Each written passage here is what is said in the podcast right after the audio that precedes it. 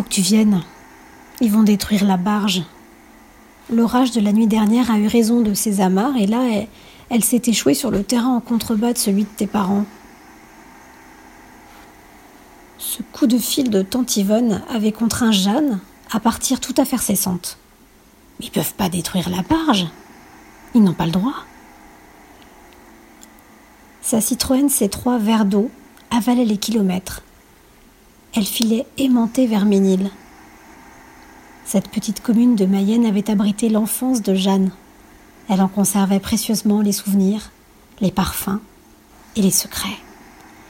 Surtout celui du canal dont elle connaissait les moindres courbes. À mesure que l'aiguille approchait les 150 km/h, c'est d'abord l'image de la main douce et ferme de son père, agrippant la sienne pour ses balades interminables le long du canal, qu'elle visualisa. Puis elle entendit la voix de sa mère, l'appelant pour venir mettre la table, quand elle observait les araignées d'eau entamer leur partie de hockey sur Mayenne. Enfin, c'est ce qu'enfant elle aimait imaginer.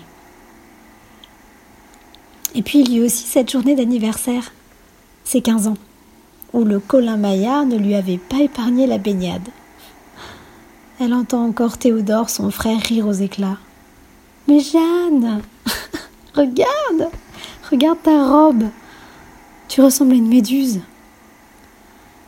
Jeanne baissa le foulard de ses yeux, constata que sa robe gonflée avait des airs de mollusque d'eau douce et elle s'étourdit dans un fou rire tout en dansant avec légèreté dans l'eau.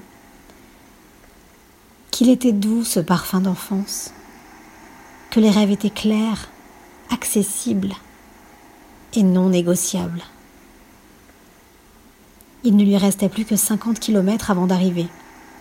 Ils ne toucheront pas à ma barge, pas à notre barge.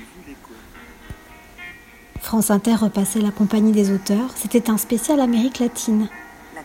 En quoi les grands auteurs ont-ils influencé la vie politique et démocratique du continent? Hein, La vie tout court, oui, lâcha-t-elle, d'un sourire espiègle. Ils y étaient presque tous. Borges, Garcia Marquez, Vargas Llosa et Neruda. tous, aujourd'hui jeudi, dernier moment de notre semaine consacrée à Borges dans la compagnie des auteurs, une série qui vous est proposée par Didier Pinault, Anne-Vanessa Prévost, Laurence Genepin, Laurence Millet, Chloé Casmarec et Emmanuel Morse Duncan. Jeanne avait tout juste 17 ans quand elle rencontra Louis, fils de réfugiés politiques chiliens. Sa famille avait atterri ici, à Ménil, dans cette France rurale, peu éduquée et concentrée sur l'agriculture, le jeune homme peinait à s'adapter. Ses parents, membres de l'intelligentsia chilienne proche d'Allende, avaient dû fuir la répression et les menaces de mort. Et dans cette échappée forcée et précipitée, Louis n'avait pu emporter qu'un seul ouvrage, La centaine d'amour de Pablo Neruda, chef-d'œuvre de poésie amoureuse. Au retour du lycée, Jeanne aimait longer la Mayenne et se réfugier dans la barge acquise par son père quelques années auparavant. Sa passion? Écouter le chant du clapotis résonner sur la solide coque de l'embarcation. Elle se laissait bercer par les discussions animées des oiseaux ou étourdir par l'incessante tombée de la pluie. Ce jour-là, quand elle s'apprêta à monter sur la barge pour se fondre au bruit du monde, c'est celui de Louise qu'elle entendit. Délicatement, elle posa un pied sur le plancher de l'embarcation, veilla à ne faire craquer aucune latte. Te amo como se aman ciertas causas oscuras, secretamente, entre la sombra y el alma. Louis apprenait le français en traduisant les poèmes de son maître, Pablo Neruda. Il avait cherché l'isolement pour que ses approximations lui évitent d'être la risée du village. Son teint mat et ses cheveux noirs suscitaient suffisamment la curiosité et bien des regards courroucés de certains habitants. Cette barge providentielle devenait son refuge de méthode assimile. Dans cette embarcation qui sert à passer d'une rive à l'autre, Louise passait d'un Chili maternel mais renversé à une France hospitalière mais étrangère, d'un monde à l'autre. Te amo como se aman ciertas cosas oscuras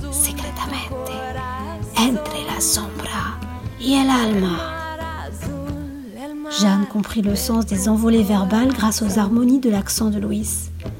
Elle se laissa envahir par la puissante douceur des mots, par la sollicitude qu'offre la poésie. Louis et Jeanne étaient devenus amis, et bien plus encore. Cette barge, unique témoin de leurs amours poétiques, épousait la chaleur de leur corps juvénile. Ils adoraient se retrouver à la pluie tombée, dans les odeurs de rives verdoyantes et mouillées, se découvrir par temps humide, frissonnant de désir et de froid, rythmé par le chant final des gouttes disparaissant dans la Mayenne. Inondé de sensualité, de chair, de peau, il respirait à peine.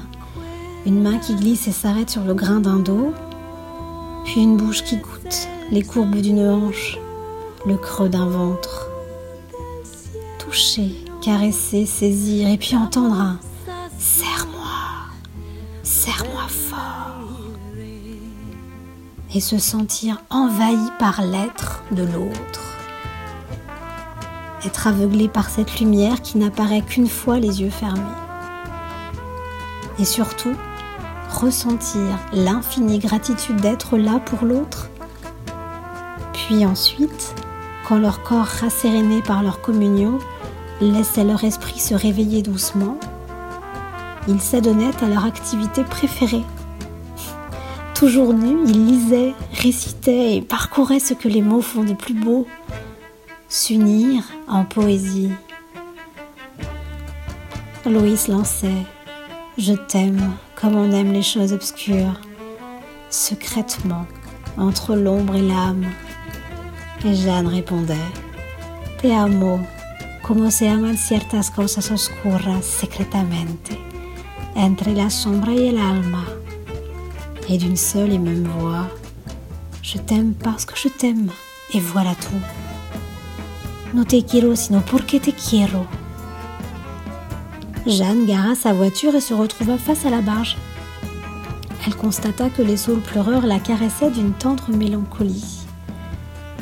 Tante Yvonne n'avait pas menti. Elle était là, échouée, abandonnée, alourdie par le poids du temps qui passe, mais toujours aussi accueillante et solide. Elle saisit son téléphone dans son sac, prit immédiatement une photo qu'elle envoya. Une vibration dans sa main l'alerta de la réception d'un message.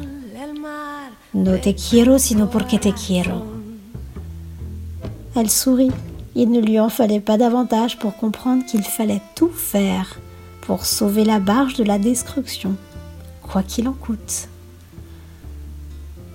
Louis et Jeanne ne s'étaient plus jamais quittés. Après leurs études respectives, ils étaient devenus les traducteurs officiels de grands écrivains latino-américains. Vargas Llosa, Garcia Marquez et Sepúlveda. Leur association sensible, juste, passionnée et poétique les avait rendus incontournables dans le petit monde de la grande littérature.